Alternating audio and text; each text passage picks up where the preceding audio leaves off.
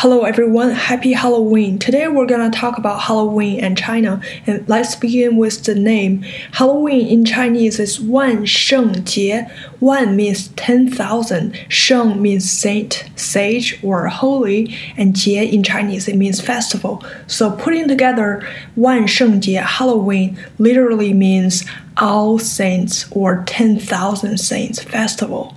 Uh, if you know a little bit about the tradition and origin of Halloween, uh, it literally in the English name it was Saints Evening or All Hallows Eve or All Hallows Day. So it's the Chinese translation is really the original meaning and definition of Halloween.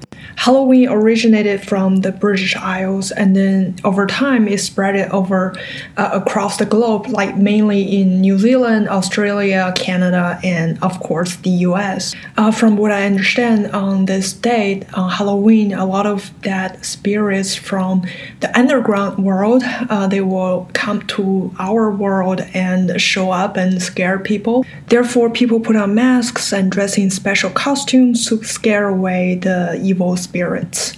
And I think from what I understand, the US tradition of trick or treating is also related to the origin because you have to give the ghosts something so that they don't cause trouble for you.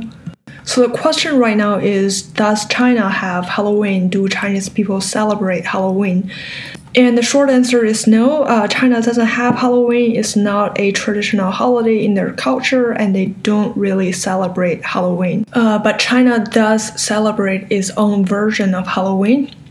Uh, their own ghost festival is called Zhongyuanjie or Guijie, literally the ghost festival. I think the gist of the Chinese Zhongyuanjie or Guijie, the ghost festival, is similar to the origin, uh, the idea of Halloween. China's Ghost Festival, Guijie, falls on the 15th of July on the lunar calendar every year. It is said that on this day, the ruler of the underground world, Difu, will light the dead spirits uh, to go back to the above ground world uh, for a period until the end of July. Of course, on the lunar calendar uh, during this time where the dead can freely wander throughout the living world, uh, Chinese people take the opportunity to remember and worship their dead ancestors. I feel like in a lot of cultures in the world, there is this concept of ghost, uh, dead spirit, and uh, underground world. So uh, it's not uncommon for every culture to have some form of ghost festival. So back to the question: Do Chinese people celebrate Halloween? Uh, actually, no uh, and they have their own version of Halloween, uh, their ghost festival. But actually, in modern times, uh, or Ghost Festival is not really quote unquote popular, it's not celebrated by uh, a lot of people anymore. And Chinese people don't really celebrate Halloween, Halloween either, right?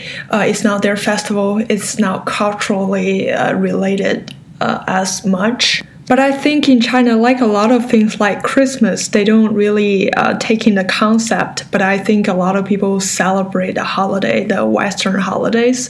It's just a fun way of life. And I think Halloween is just an opportunity for people to get out, um, just to celebrate, to do something different, to wear something different, to uh, have parties and just relax. And I think that's a why not? That's a nice way to do it. So tomorrow, you probably wouldn't see a lot of people wearing costumes on the streets in China. A lot of older people don't even know the holiday. But among younger generation, among the young people, they probably will celebrate. They probably will have a lot of fun with it too. Why not? All right, that's all for today's Halloween edition. Thank you for listening. Bye.